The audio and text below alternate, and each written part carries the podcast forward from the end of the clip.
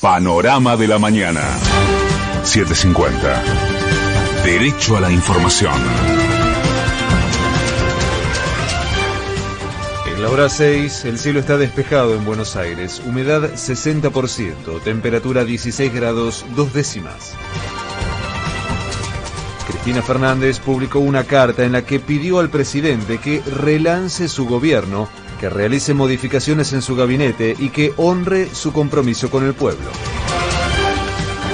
La vicepresidenta sostuvo que tras las paso algunos funcionarios se atornillaron a sus cargos y criticó el desempeño del jefe de gabinete y el vocero presidencial, a quien acusó directamente de diagramar operaciones de prensa contra el kirchnerismo.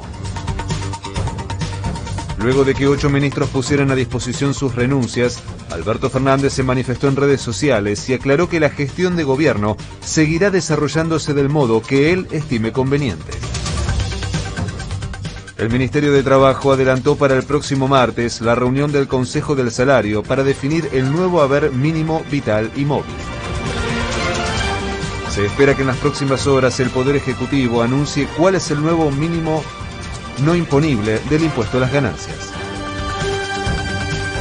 Horacio Rodríguez Larreta anunció que a partir de hoy los eventos masivos al aire libre en la ciudad podrán contar con hasta 4.000 asistentes y que los locales comerciales y gastronómicos podrán funcionar al máximo de su capacidad. En las últimas 24 horas se detectaron 2.493 nuevos contagios y se confirmaron 135 muertes más por coronavirus.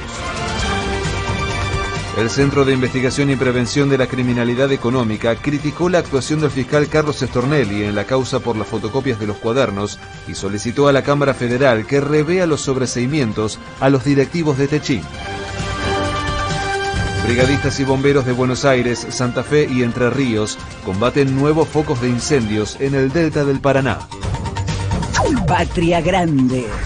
El Ministerio de Salud de Brasil se retractó y anunció que finalmente no vacunará contra el coronavirus a los jóvenes de 12 a 17 años. De afuera. Al igual que el Reino Unido, España anunció que aplicará terceras dosis de las vacunas contra el COVID-19 y que las destinará a pacientes con comorbilidades y adultos mayores en geriátricos.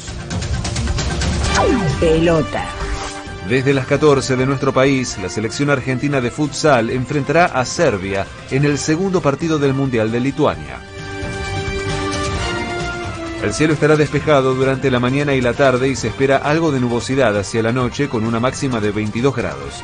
En este momento el cielo está despejado en Buenos Aires, humedad 60%, temperatura 16 grados 2 décimas. Federico Martín. Panorama de